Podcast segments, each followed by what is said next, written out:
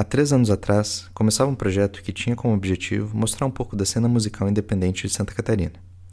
O projeto se desenvolveu e, ao longo de seis meses, nós gravamos com 13 diferentes artistas do Brasil e da América Latina, o que resultou em 10 episódios lançados em um canal aberto de televisão, três episódios em finalização, um álbum, uma exposição fotográfica e esse podcast. Eu sou Leonardo Pinheiro e do meu lado está HP Rodrigues. Opa! Começa agora o Antropofonia. Antropofonia. Antropofonia. Antropofonia? Léo, você já percebeu que às vezes o jeito que a gente fala soa como música? Como assim? Como assim? Como assim? Como assim? Como assim? Como assim? Como assim? Como assim? Como assim? Como assim? Como assim? Como assim? Como assim? Hum, agora eu entendi. O músico que explorou essa questão da repetição das palavras, de encontrar música na fala, foi o compositor minimalista Steve Wright em músicas como It's Gonna Rain, de 68, por exemplo, onde ele pegou a fala de um padre e manipulou através de gravadores de fita até transformar o discurso em música.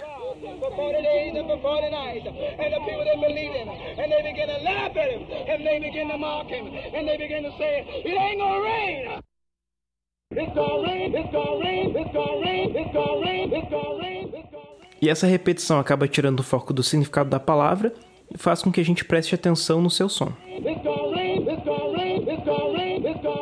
é nessa época lá que começou toda essa manipulação do som, de, como eu falei antes também, de maneira analógica ali, dos gravadores de fita, né? E hoje em dia a gente tem tudo de uma maneira mais digital, as coisas evoluíram bastante. Então, sei lá, a música eletrônica também é muito um filho, né? Um produto disso que começou lá nos anos 60 e 70. Que também estava ligado ali a, a outras músicas também, como rock and roll, a criação dos, dos pedais, dos efeitos, né? As músicas progressivas, toda essa criação tecnológica da música, essa revolução tecnológica. Não digo, não, não digo que começou lá, porque a revolução, é- a música ela vem sempre evoluindo ali, né? Desde que começou a música gravada, tem tido uma evolução bem grande. Pois é, legal a gente pensar nas possibilidades da música sem se prender necessariamente no significado das palavras. Por exemplo, Et nerf erap sat ed relaf edop et neg. Que?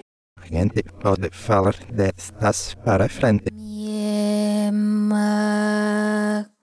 Irměsi a roga, mosu a žeso anod nabazio vaudnauk, uo alok sed ophok u odnauk, miednok se esekhopsu odnauk, a tirg modiloso odnauk, a ažesa týdněb, a zeserpes eko e osarba odnauk, Hasarba e basek ak izum a AG Satijnieb.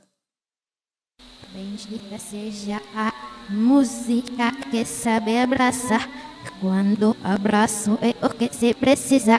Bendita seja a quando a solidão grita. Quando os porquês se escondem. Quando o corpo descola ou quando a voz abandona. Bendito seja o som, agora e sempre. Amém. Então, é isso. Eu sou Marisol Moabá e eu trabalho com música, principalmente. E na música, não sei nem dizer como que minha trajetória começa, porque foi tudo muito é, intrínseco à minha vida. A trajetória da minha vida é- é- tem a música junto. Então, eu não sei o que, que eu sou sem a música. Quase 60 anos se passaram entre as composições minimalistas de Wright e o uso criativo dessas dissociações se expandiram ao ponto de termos hoje obras como a de Marisol. Porque a loucura ela faz parte da gente. Então por que não colocar isso também na música? Então a, a, a minha obra é muito marcada de coisas que não são co- tão convencionais, tipo falar de trás para frente. Gosto muito disso, de falar ou cantar de trás para frente. Esse trecho que vocês ouviram agora é de uma entrevista que fizemos com a Marisol em 2018. Desde pequenininha a música sempre teve muito presente assim no contexto familiar e tal. Os meus pais eles também já trabalharam com música, eles tiveram uma banda juntos. E aí é, a minha irmã mais velha, ela também trabalha com música, Alfa Petulai. E quando eu era pequenininha, ela já estava lançando o primeiro CD, assim. Quando eu comecei a tocar violão, ela já estava lançando o primeiro CD. E observar ela também foi sempre muito inspirador. A relação que ela tem com a música e a intensidade que ela coloca nisso é uma característica muito forte da Alfa. É a entrega e a força, assim, musicalmente. E como uma mulher, é, é muito inspirador, foi muito inspirador, tanto para mim quanto para o Fran. François Muleca é irmão de Marisol. Ele também é músico, compositor, multi-instrumentista e pintor. E aí o Fran começou a aprender a tocar violão para me ensinar a tocar violão. E ele na época tocava teclado.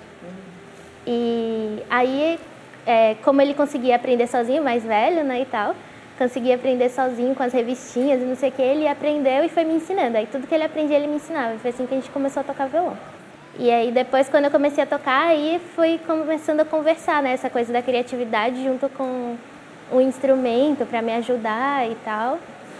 E acompanhar os processos dos meus irmãos foi a coisa que botou a música na minha veia mesmo, assim.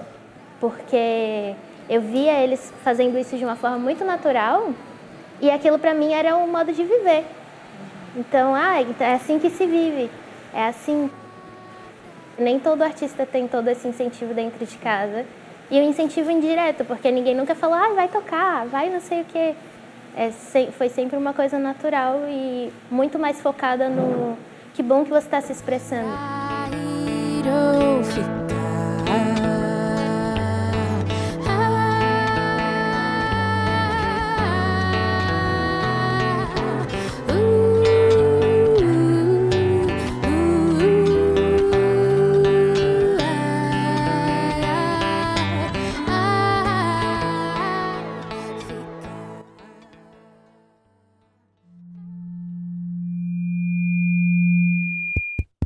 Antropofonia.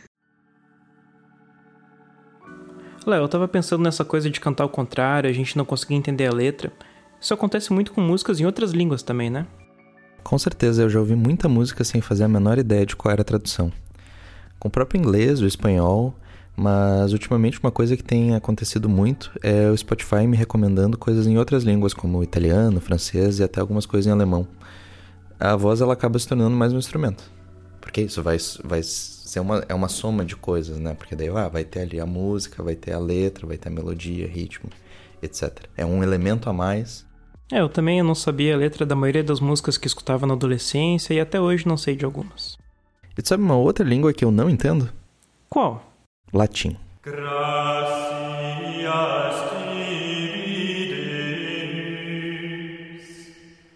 primeira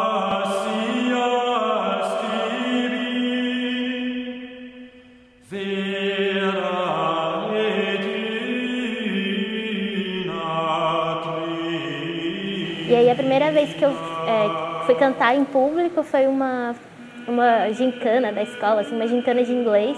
E aí tinha que, alguém tinha que cantar uma música em inglês. Daí a minha sala me escolheu para cantar a música.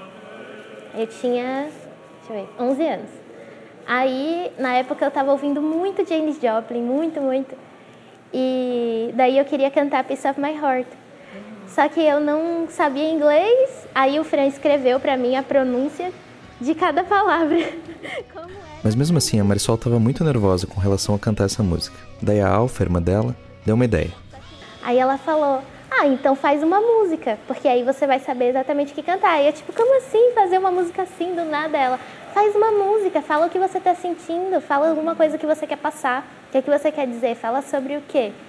Aí ela foi conversando comigo, conversando comigo, e era de um jeito tão natural, tipo, compor uma música e se comunicar, ela passou isso de um jeito tão claro assim para mim, que ficou até hoje, assim. E aí eu fiz uma música, ela foi me ajudando, eu fiz uma música. Só que aí eu acabei, fui dormir, eu pensei, não, eu não vou ouvir nem a música que eu fiz, nem a música da James. Eu vou dormir ouvindo canto gregoriano pra, tipo, entrar num estado zen, assim, e na hora eu vou saber o que fazer. Aí eu fiquei ouvindo cantos gregorianos, dormindo.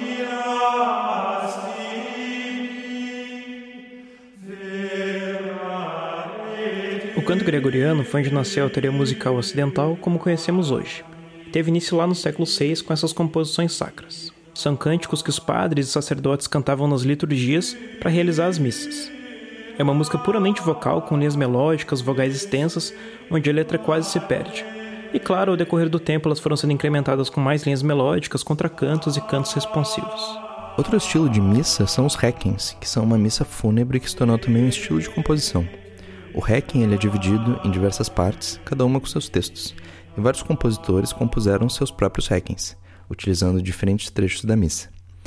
Então, mesmo que o texto e a letra sejam iguais, cada compositor dava sua interpretação e emoções através da música. O trecho do Dies Irae, uma parte do Requiem de Mozart, por exemplo.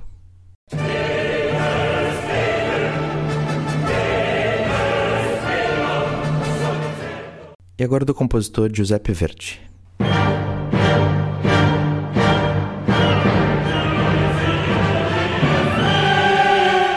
Ou seja, cada um deles ressignificou a música sem mexer necessariamente nas suas palavras, mas sim no seu som. E aí, quando eu acordei, cheguei na escola, eu decidi cantar realmente Piece of My Heart. E aí foi a primeira música que eu cantei em público na minha vida, assim. Eu ouvia muito a Jane Joplin e The Cranberries, muito. É, e essa coisa de arranjo de vozes surgiu muito ouvindo The Cranberries, Enya também. E aí eu comecei a criar um amor por várias vozes, assim. E, e dizer com várias vozes. E aí, tudo que acontecia, eu cantava uma segunda voz em cima. E propaganda de margarina, e eu estava cantando a segunda voz. Abertura da novela, eu estava cantando a segunda voz. E a gente cresceu também ouvindo muita música africana, né? De várias, de várias partes, várias, tipo, vários contextos de África, assim.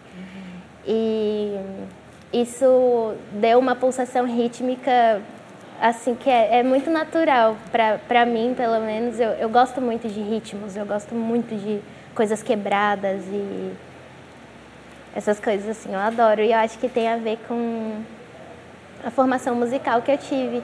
E, e, e que é muito mista assim. Eu não tive uma formação musical tipo ouvindo MPB e tal assim. Foi uma formação de música popular mesmo. Ouvia rádio ou assistia novela Estabelecer relações puramente afetivas através da música não é algo novo. Isso vem desde que a música é música. Mas é curioso pensar que isso também acontece e se modifica mesmo com palavras que não entendemos. E a partir disso podemos ver a complexidade dessa relação da palavra com a música, onde começa uma e termina outra, ou na palavra como música, sem uma necessidade de significado e sim de som.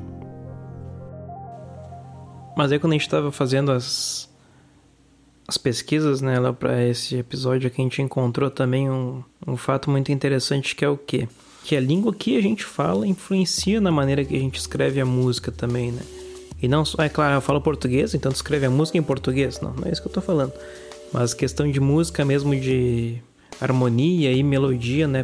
Principalmente na variação melódica, né? Porque, como a gente viu ali, a fala, ela se assemelha muito a uma melodia, né? Porque é uma uma linha única e contínua, né? Tanto vai ver que a variação, a melodia do espanhol vai ser mais parecido com a fala do espanhol, mesmo músicas não vocais, né? Não tô falando necessariamente de canções, falando de músicas instrumentais também. Então, línguas que são mais silábicas, né, como português, espanhol, italiano, vão ter um pouco menos de variações rítmicas. E línguas que não são tão silábicas assim, como o inglês, por exemplo, vão ter mais variações rítmicas na melodia. E algumas línguas também têm alguns vícios de, de linguagem, alguns vícios rítmicos, entre aspas, né, vão ter essas células uh, aparecendo com mais frequência também na, na melodia.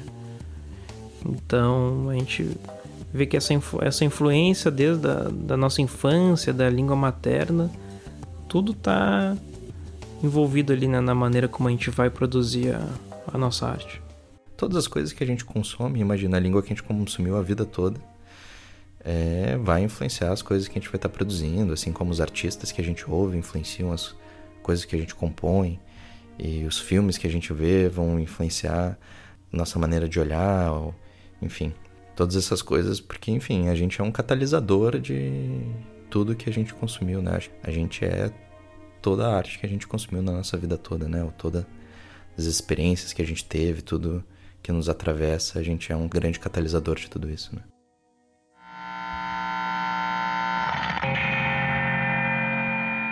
Antropofonia.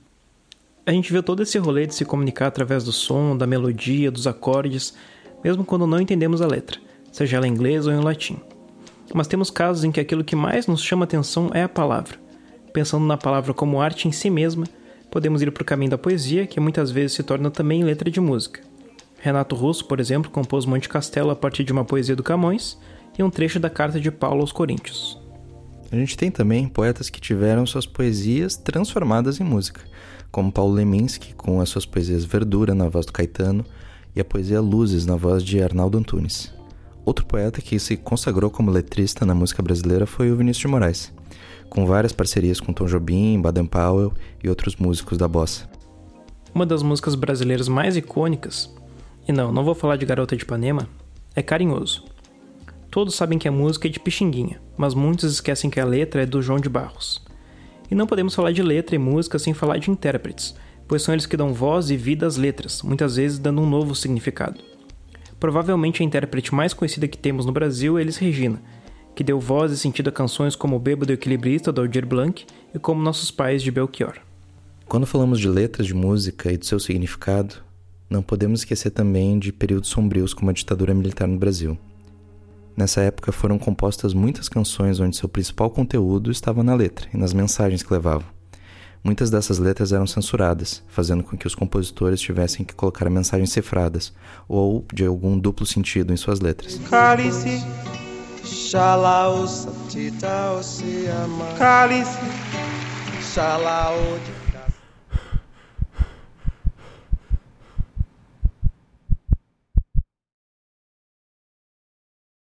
Acho que isso que explodiu minha cabeça naquela época, assim, do meu pai pegar os discos, LP mesmo, tá ligado? E botar para tocar e dizer, ó, essa música aqui, ó, quer dizer tal coisa, tá ligado? E, e eu gostar muito daquelas letras, assim, né? Hoje tem músicas também daquela época que às vezes a gente vai ver hoje em dia o, o arranjo, né? O som em si não é tão interessante para os nossos ouvidos, mas as, as letras são bem atuais ou bem interessantes, né? Tanto que às vezes tem é, regravações, né? Ou vão ter músicas também de muito famosas dos anos 50, 60, 70 que a gente acha que é um clássico, na verdade é uma música que já é dos anos 30, 40, que os caras foram lá e botaram outro som, um outro arranjo, né? E mantiveram a letra em cima, né?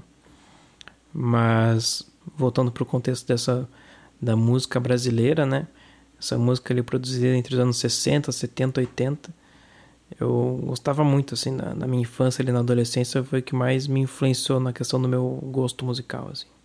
E a música era essa forma ou de quem estava exilado lá fora mandar uma mensagem para cá, ou de quem estava no Brasil mandar uma mensagem para fora, ou uma mensagem para o povo também, né? Para o povo ver o que estava acontecendo, para o povo se revoltar. É, tem até aquela, uh, um acontecimento lá famoso do Caetano que ele tocou com os mutantes, né? Proibido proibir no festival lá e o pessoal não não gostou muito. Então às vezes o cara manda mensagem, não é aceita pelo, pelo público também, né? Enfim, depende qual público o cara tá querendo passar aquela mensagem, né? Nisso, né? Pensar uma maneira de, de se comunicar através desses códigos, dessas dessas brechas, né, que a, que a língua proporciona, que a, que a palavra proporciona, né? Sim, e a música ela é não só a canção de protesto, a música como forma de protesto, mas ela é uma forma também quando literalmente tem o protesto, né, e o pessoal se une, tu tem ali uma espécie de um canto, de um hino é algo que dá ali uma motivação, né, uma moral, um sentido de união também. Às vezes a gente vê até hoje, é, também voltando um pouco àquela questão lá do canto gregoriano, que tinha a questão dos cantos responsivos, né, que era o que eu tinha lá o solista que cantava uma frase e o coro, né, o tutti, enfim, respondia alguma coisa ou repetia aquela frase, né, com o coro total. A gente vê num, num protesto que tem lá o cara com o megafone, grita um negócio e o povo responde um outro negócio ou repete aquela frase, por exemplo, né? E isso é. A gente junta ali com a questão da fala ser música, isso é música também, né?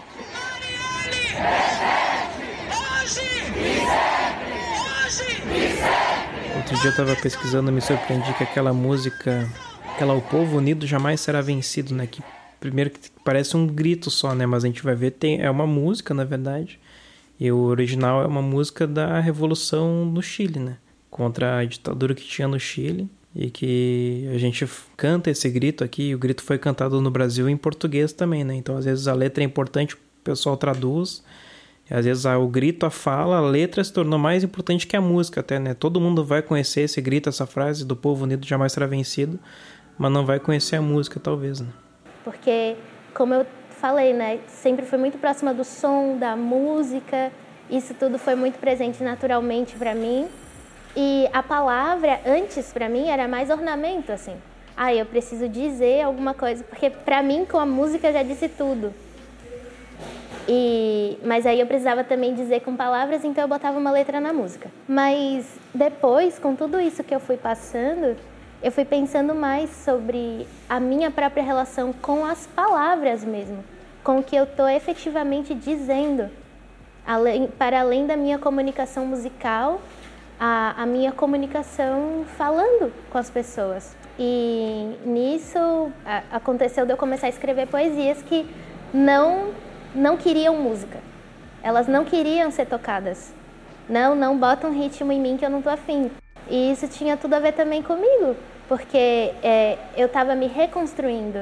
Toda aquela turbulência para eu reconstruir é, outras coisas de mim em mim mesma. E as palavras têm tudo a ver com isso. O próprio show Palavra Mágica da Marisol mostra isso. Além das canções e poesias, a cada apresentação as pessoas escrevem uma palavra e colocam dentro de uma caixa. Da mesma caixa, tiram uma palavra que foi deixada pelas pessoas que assistiram às apresentações anteriores, criando uma conexão entre as pessoas que assistiram, as que estão nele agora e as que virão no futuro, através dessas palavras que acabam sendo ressignificadas a cada show. Eu respeito muito as pessoas que, que vão assistir. Respeito muito as pessoas em geral, mas eu respeito muito as pessoas que estão ali dispostas a ouvir o que eu tenho para dizer. E se eu posso me comunicar com elas, eu sinto a minha, a minha missão sendo cumprida, porque música é uma coisa que salvou a minha vida e, e fez a minha vida. É, então eu sou muito grata a todos os músicos que eu pude ouvir ao longo da minha vida inteira. Porque tem músicas que são um abraço, assim. Você ouve uma música, eu ouço uma música e a música muda o meu dia. Tem um poder muito forte na minha vida. E o meu sonho é poder conseguir fazer alguém sentir isso também. E a cada feedback positivo que eu tenho, eu sinto o meu sonho sendo realizado. Porque a música é a coisa que eu mais amo na, na vida e poder servir através dela é o que eu mais quero fazer. A arte é uma língua e desde que a gente tenha o que dizer, a gente pode ser artista. Essa música aqui se chama Desempenho, é do François Muleca. E eu vou tocar ela porque falando aqui de influências, né? E nesse local aqui, que é a exposição Psicodelicados do François com quadros, que é uma outra linguagem de arte que ele usa, que também é muito inspiradora.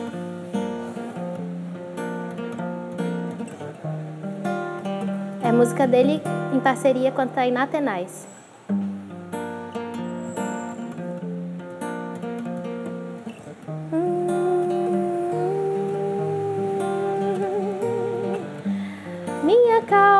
Calma, o sumo da inquietude soma de tropeços e quereres. Sorte de corpo oportuno, na minha valia, meu corpo não cabe no azar. Nesse recôncavo em que me encontro, alcanço a paz que me pertence. Em laços sem fim procuro.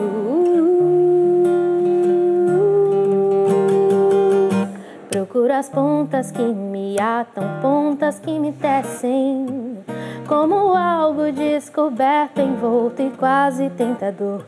Busco nas ondas que me vagam, os sons que me revelem Com quanta tenacidade, com quanta tenacidade eu procuro as pontas que me atam, pontas que me tecem, como algo descoberto, envolto e quase tentador. Busco nas ondas que me vagam, sons que me revelem. Com quanta tenacidade é que se faz um fim. O Antropofonia Podcast é uma produção da Barquinho Produtora. Esse episódio foi roteirizado por Leonardo Pinheiro e HP Rodrigues, a partir das entrevistas feitas pelo Projeto Antropofonia em sua primeira temporada, em 2018. Esse episódio foi montado por Leonardo Pinheiro e editado, mixado e masterizado por HP Rodrigues. Para conferir a apresentação completa da Marisol Moabá e muito mais, acesse nossa playlist no canal do Cinema UFSC no YouTube. Para quem quiser ouvir o álbum musical do projeto, ele também está lá no YouTube, assim como em todos os principais serviços de streaming, só procurar por Antropofonia. Para ficar por dentro de todas as novidades do podcast e do projeto como um todo, sigam Antropofonia e a Barquinho Produtora nas redes sociais. Um agradecimento especial a Rodrigo Garcês e Jonathan dos Santos, que fazem a produção executiva do projeto Antropofonia, e um agradecimento a todos os participantes do projeto e a todos que fizeram essa produção possível. Nos vemos no próximo episódio. Algo descoberto, envolto e quase tentador. Busco nas ondas que me vagam, sons que me revelem. Com quanta tenacidade, com quanta tenacidade eu procuro as pontas que me atam, pontas que me tecem. Como algo descoberto, envolto e quase tentador. Busco nas ondas que me vagam, sons que me revelem. Com quanta tenacidade é que se faz um filho.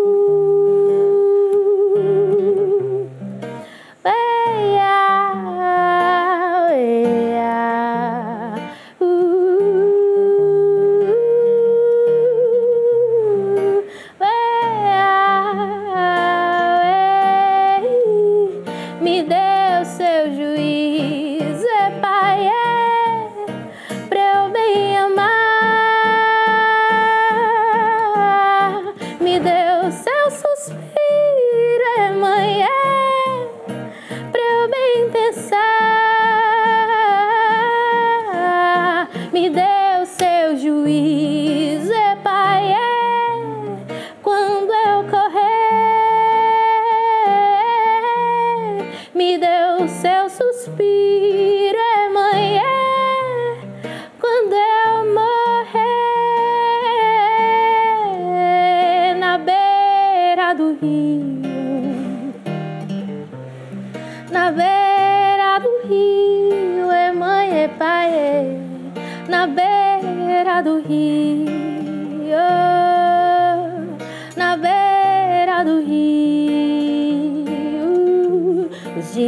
passam e eu já vou.